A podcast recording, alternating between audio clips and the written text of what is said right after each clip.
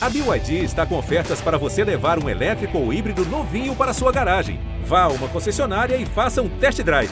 BYD, construa seus sonhos.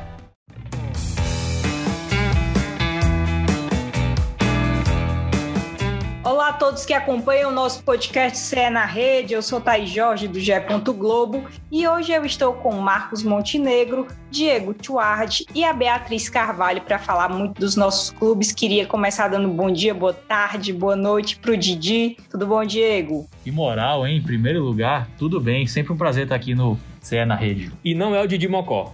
E o Marcos Montenegro, Marquinho, mais uma vez, obrigada por estar aqui. E é isso, Thaís. Seu convite não é convite, é uma ordem, é uma convocação.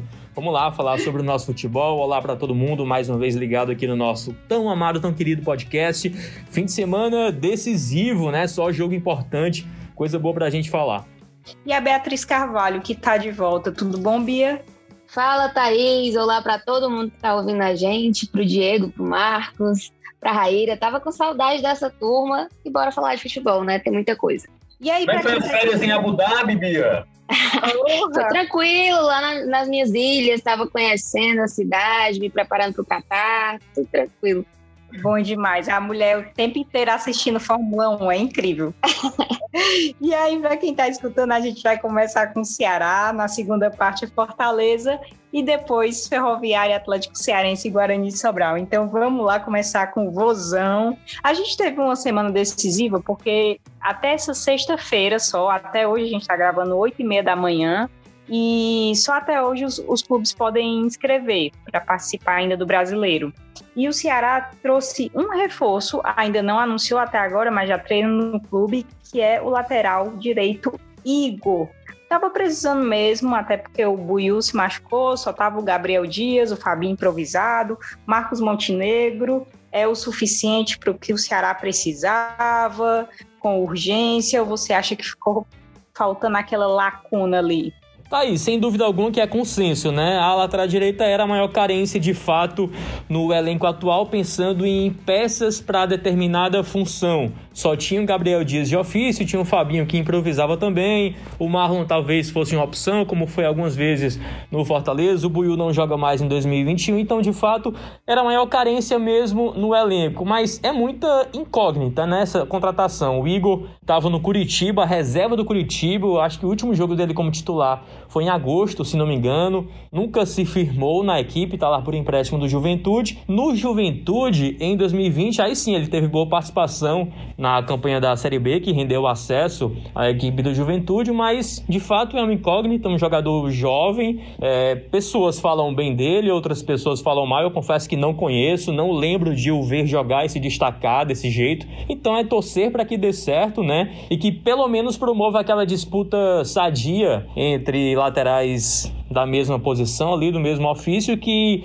um empurre o outro para cima, né? Essa é sempre a ideia de ter mais de uma opção dentro do elenco, mais de duas opções. Se isso é suficiente, Aí o tempo vai dizer, porque assim, a gente sempre fala que o elenco do Ceará, ele criou muitas expectativas, né? A gente sempre conversa que no começo do ano todo mundo imaginava que o Ceará ia fazer uma campanha extraordinária pelas peças que estava trazendo, pelas contratações, pelos nomes que estavam chegando. Então assim, os reforços podem estar dentro do clube já. Só falta eles renderem. E tem outra coisa que fica muito martelando na minha cabeça quando a gente fala de reforços: é, são os reforços que o Ceará trouxe especialmente para o ataque. Eric, Hélio Borges, Ayrton, Gabriel Santos, tudo bem, acabou de chegar. Mas o Endson, cadê esses atletas? Por que, que, eles, não, por que, que eles não são utilizados? O Endson estava entrando nas partidas no fim e no pouco tempo que ficava dentro de campo, colocava fogo no jogo, fazia gol. Teve jogo que fez gol da vitória. Eu não entendo por que, que esses atletas não são testados não são aproveitados. Eu até falei já aqui no podcast que se o departamento de futebol achou que esses atletas são de nível de Série A, eles estão ali para serem utilizados. Ou o Ceará só pensa em prepará-los para utilizar próximo ano, 2023, seja até quando for o contrato. Eu acho que essas peças elas têm que, que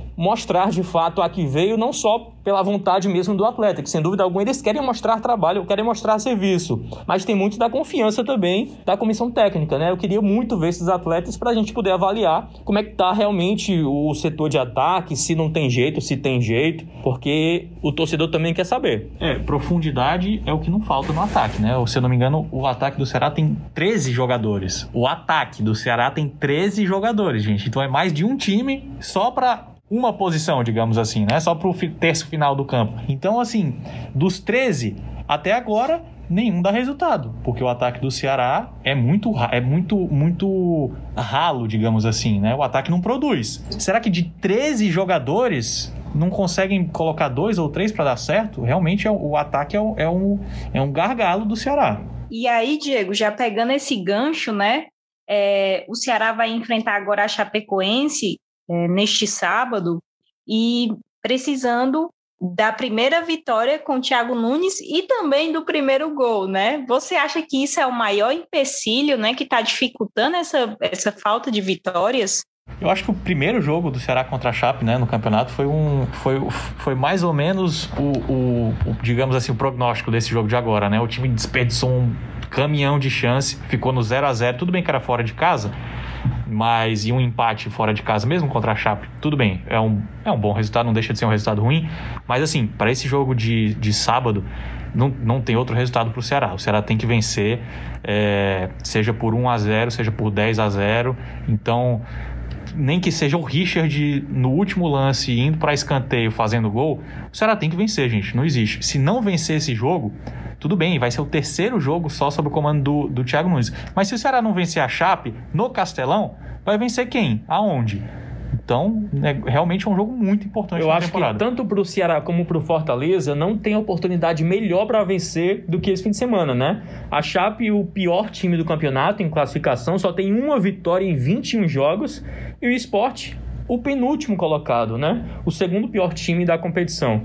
Então não tem chance melhor para os dois apresentarem um futebol convincente, voltarem é, a encontrar o caminho das vitórias. E aí a gente observando a tabela, a gente percebe, como o Marcos falou, né? A gente pensava que esse elenco do Ceará ia super render no início da temporada e agora é, estamos vendo algumas peças não renderam mesmo e o Ceará está a dois pontos do Z4 da Série A. Ceará tem 25 pontos mais 20 jogos. E o Juventude tem 23 pontos mais 21 jogos. Então o Ceará tem um jogo a menos, né? Aquele jogo contra o Palmeiras, e ainda pode reverter isso. Mas, Beatriz, é, o que é que se pode tirar dessa, dessa briga? A gente percebeu o Ceará brigando lá em cima, o Sul-Americana, né? Você acha que a briga ainda é essa ou já se torna mesmo uma briga de permanência? É bem complicado porque a gente é, ressaltou muito isso, né? Que o Ceará estava tão bem naquela primeira parte da tabela que não tinha por que ficar falando de, de rebaixamento, de escapar é, da zona. Mas acho que nesse momento de retorno já dá para falar sim sobre escapar da zona de rebaixamento e se manter na Série A, principalmente porque não vem rendendo nos últimos jogos. É aquela coisa que o Diego estava falando, do ataque que não rende e tem essa chance contra a Chapecoense, que é um, uma defesa bem complicada do Brasileirão, mas a gente também sabe que no primeiro jogo não venceu, né? Então não é uma certeza, ainda mais porque parece que o, o problema do Ceará trocou para o Thiago Nunes. Thiago Nunes ainda está tentando ali conhecer mais ou menos o time, né? Está fazendo mudanças. É, mas a essa altura do campeonato ainda tem aquela mesma questão que a gente vem falando desde o início, que é jogador, alguns jogadores que não estão rendendo quanto deveriam, né? E é, a gente bate muito na tecla do ataque. Então, acho que, que é o básico, é fazer o básico, é produzir, criar, finalizar, voltar a marcar gols e a vencer, porque é isso que faz, claro, é, ganhar pontos na competição.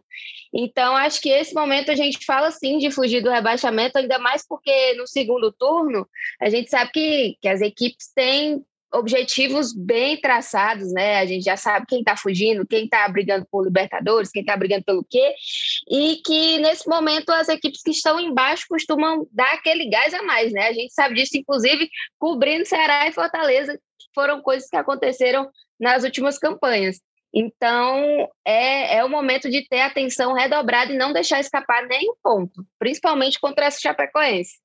Eu estou imaginando o torcedor alvinegro ouvindo, né, o, o, podcast, esse podcast, falando: Meu Deus, estou lascado, não tem mais saída, vai ser aquele sofrimento. Não, gente, também não é assim, calma, tem um segundo turno inteiro. O Thiago Nunes acabou de chegar, e assim, eu falei dos reforços que foram contratados e sequer foram testados de fato. Alguns entraram ali alguns minutos e tal, mas a gente não pode fazer uma avaliação ainda se foi bom, se foi ruim. Mas a gente já viu atletas em campo, está vindo atletas em campo é, crescendo de forma desproporcional ao time do Ceará como Kelvin, como Rick, o Thiago Nunes escalou o Giovanni. É, não foi aquela apresentação assim de encher os olhos, mas foi uma apresentação na fogueira ali, né, contra o Santos. É, foi bom o menino ter ganhado a oportunidade. Então, assim, é, apesar de a gente ver peças que não dá para avaliar, tem outras peças dentro do atual time que estão sendo utilizadas que dão uma certa perspectiva de melhora, né? E esse trabalho do Thiago Nunes tende a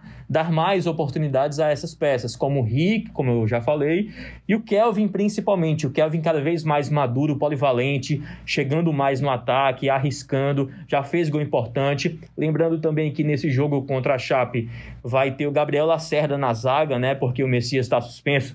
Lacerda também super maduro, cresceu bastante, evoluiu bastante na, nessa temporada, já fez gol importante também. Então existe perspectiva, não é terra arrasada. A gente está criticando, assim, essa falta de, de, de argumento para falar dos reforços, porque se foi contratado, por que, que não é utilizado? E não foi contratado faz pouco tempo, com exceção do Gabriel Santos. Faz algumas semanas já, já puderam pegar um preparo físico, é, treinar bastante, observar o jeito de trabalho do Thiago Nunes.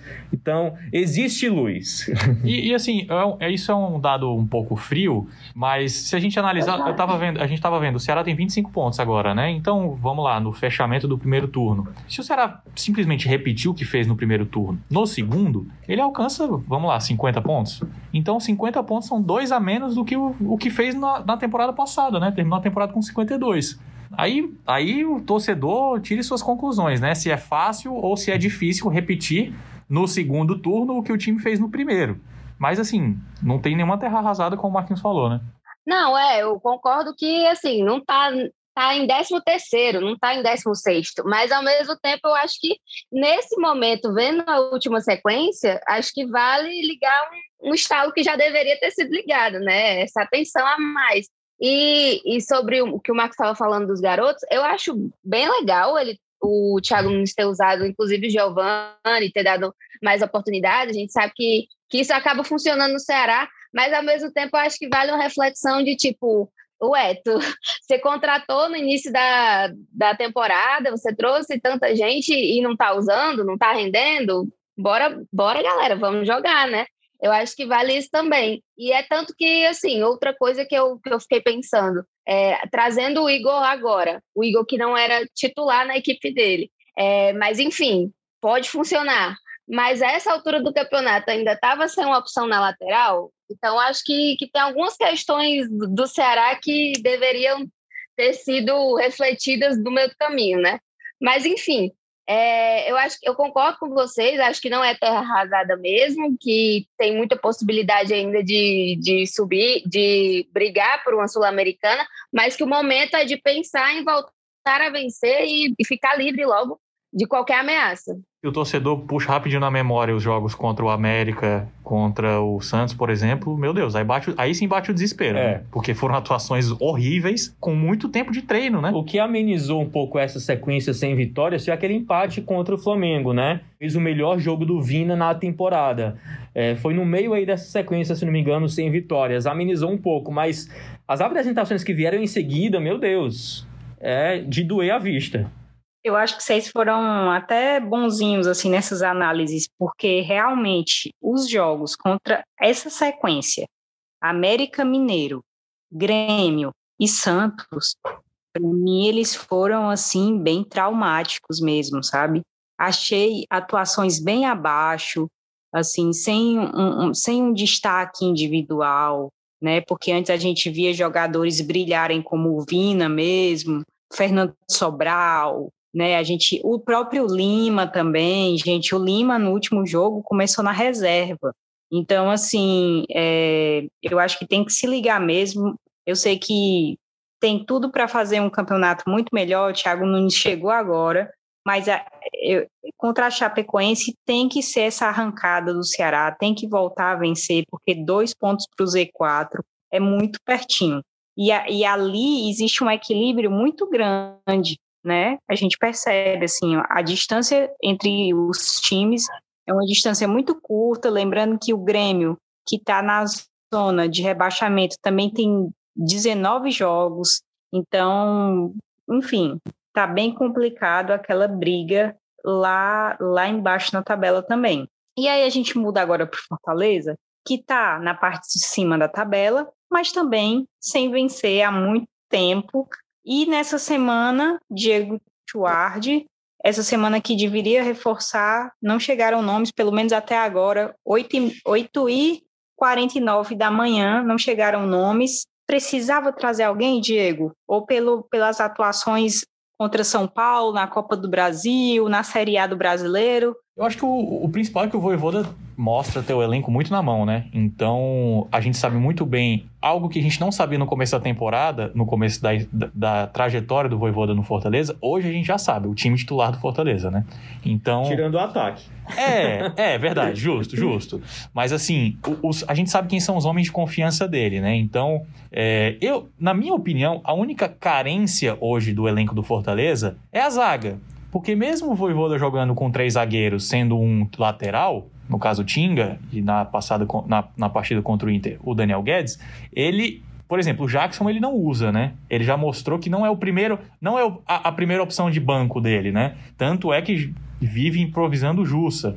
Na partida passada, usou o Daniel Guedes lateral. E, ao mesmo tempo, o Fortaleza liberou o Quinteiro, né? Então, assim, perdeu o zagueiro, mesmo jogando com três. Hoje, de ofício, o time tem três zagueiros, né? Benevenuto, Tite e Jackson.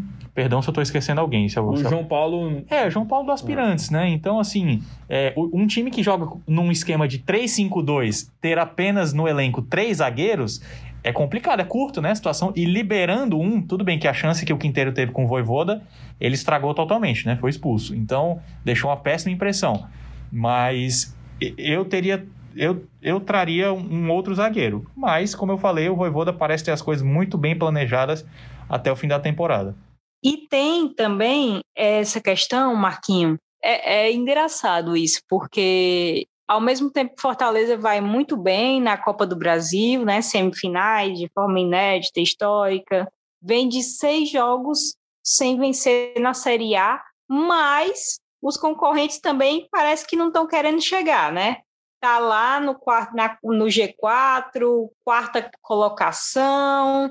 Então, isso, de certa forma, o que é que traz Marcos Montenegro? Apreensão pelos seis jogos sem vencer, ou um pouco mais de aceitação, no sentido de que está entregando resultados, por exemplo, na Copa do Brasil e que fez um primeiro turno legal, né, de, de 33 pontos. É, como é que você vê esse Fortaleza para essa sequência, Marcos?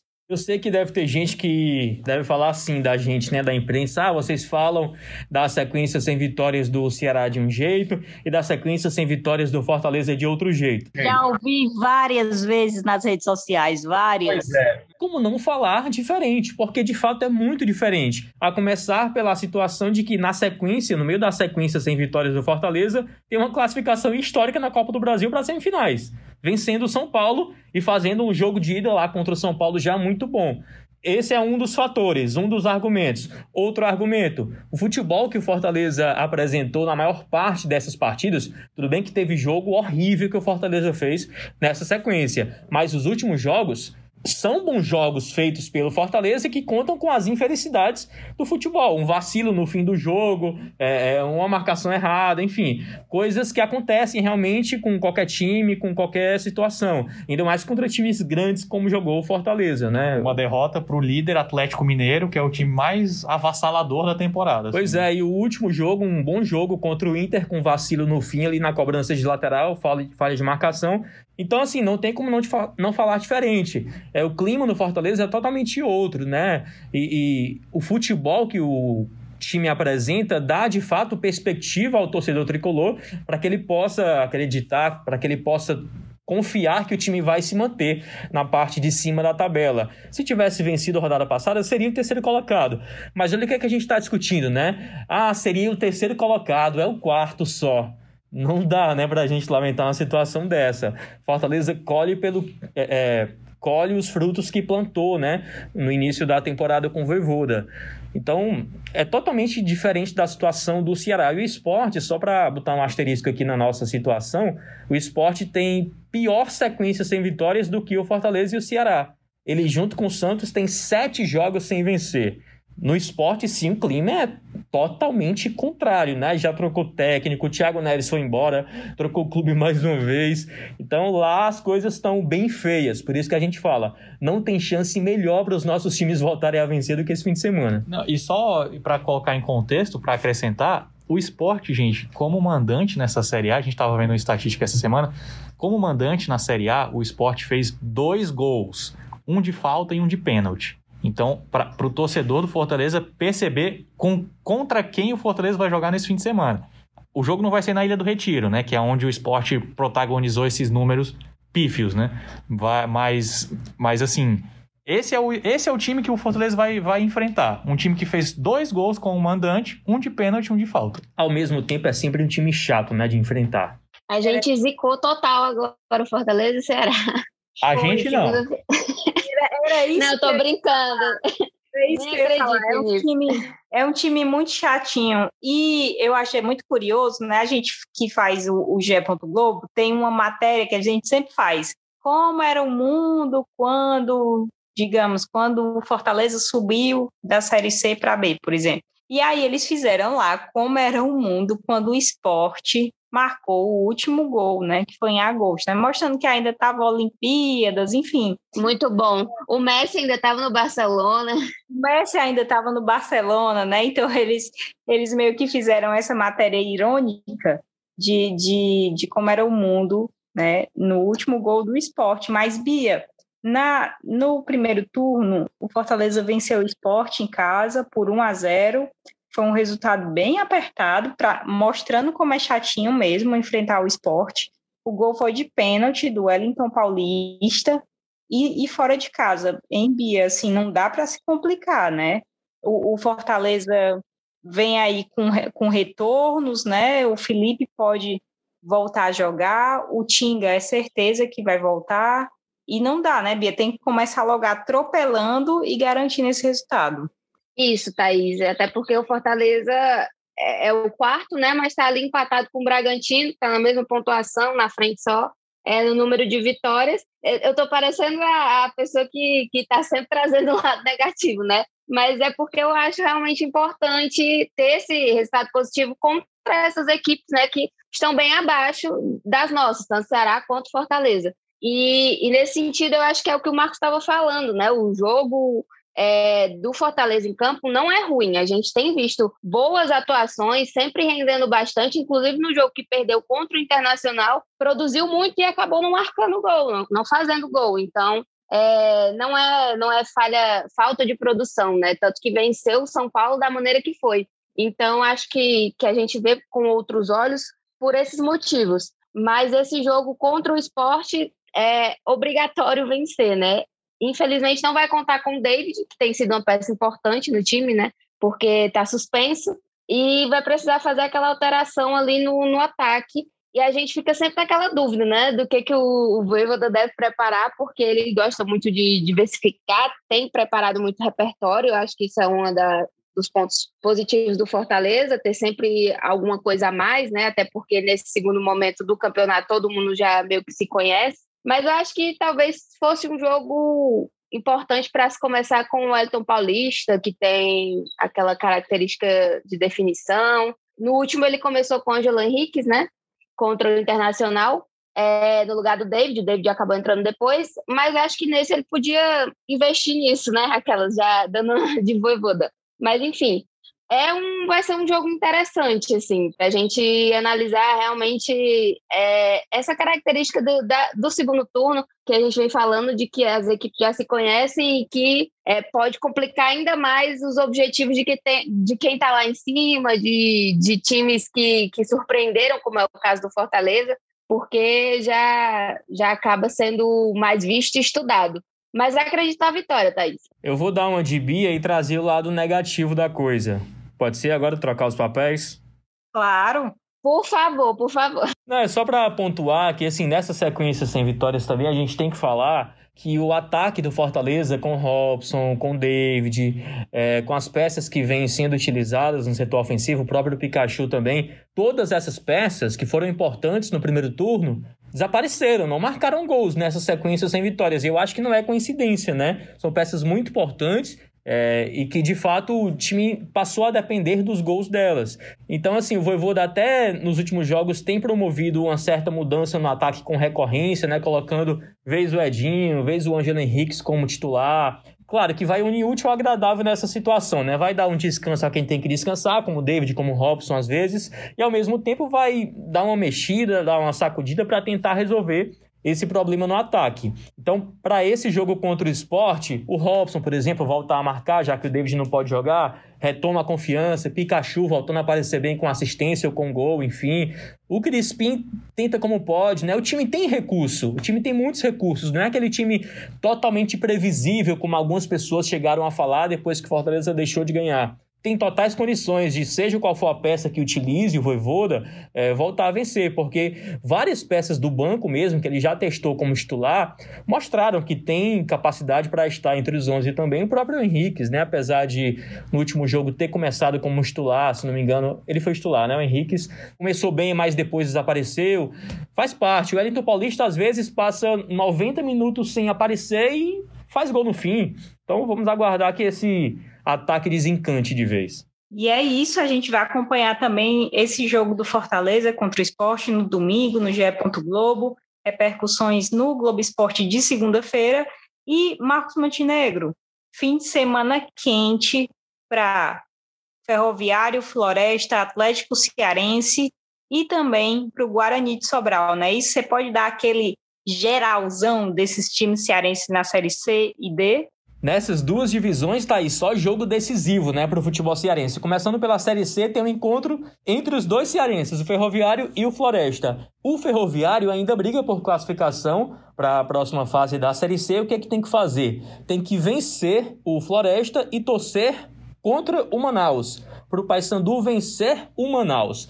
Também tem o Botafogo da Paraíba para o Ferroviário secar mas o Botafogo da Paraíba enfrenta o Santa Cruz, que já está rebaixado. Então é muito difícil o Botafogo perder para a equipe pernambucana. Então o nosso negócio é torcer para o Paysandu vencer o Manaus e o Ferroviário, para avançar de fase, tem que vencer o Floresta. Mas é importante a gente dizer: não pode vencer por muitos gols o Floresta, porque o Floresta ainda corre risco de ser rebaixado. É muito difícil, muito improvável, só com uma goleada e o, a Jacuipense vencendo por muitos gols também. É bem improvável que o Floresta seja rebaixado tem que tirar um saldo aí de seis gols, né, para conseguir é, a, a Jacuipense conseguir passar a equipe do Floresta. Então, basta o Ferroviário ganhar, ganhar de pouco e o Manaus perder. Só isso. Se não for pedir muito. É. E na Série D, Diego, passa a agenda aí pra gente. Na Série D a gente vai ter os dois também, os dois representantes cearenses jogando no sábado também, né? Então vai ser um sábado assim, com os cearenses na Série C, na Série D, o Ceará jogando também, então um sábado recheado. O Guarani de Sobral vai visitar o Campinense, né? Joga fora de casa. Esses jogos, vale lembrar, gente, que não vai ter público, né? Como foi discutido nessa semana. Guarani de Sobral bem, vai lembrar que é mata-mata, é o jogo da ida e vai decidir no Junco. Segunda fase, né? Exatamente. O Atlético Cearense vai receber o Paragominas do Pará. Então o Atlético teve uma reta final de Série D muito boa, conseguiu subir muito o aproveitamento e vai receber o Paragominas no domingão, às 3 horas da tarde, naquele solzinho bom.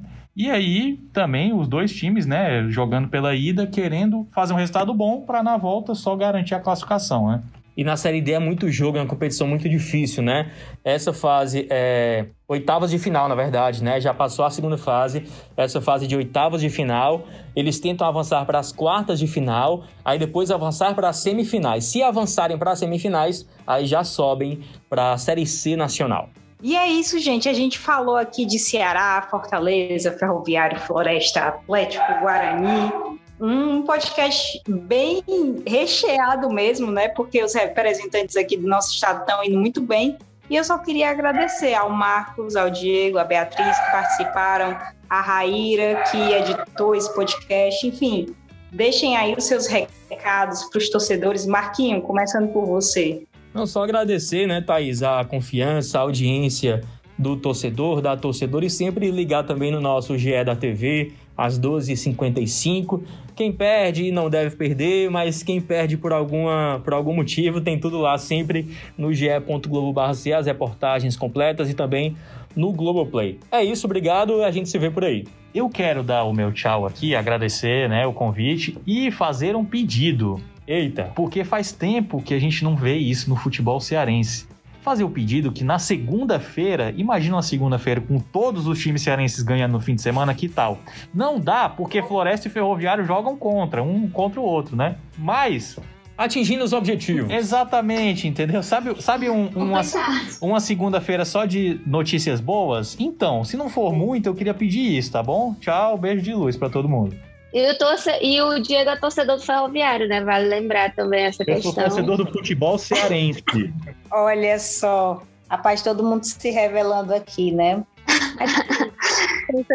o, o, Marcos, o Marcos organizou todo mundo aí. O Ferroviário tem que ganhar, mas não pode fazer uma goleada muito grande, né? Para também não prejudicar o Floresta. E aí é só o resto todo mundo ganhar, que tá tudo bem. Para segunda-feira, só notícias boas, né? Exatamente. Lembrando que vocês acompanham no nosso ge.globo barra CE e nas redes sociais também, Globo Esporte CE. E dando o tchau aqui, esse podcast teve a edição de áudio de Raíra Rondon, a coordenação do Rafael Barros e a gerência do André Amaral. Muito obrigada, galera. Até mais.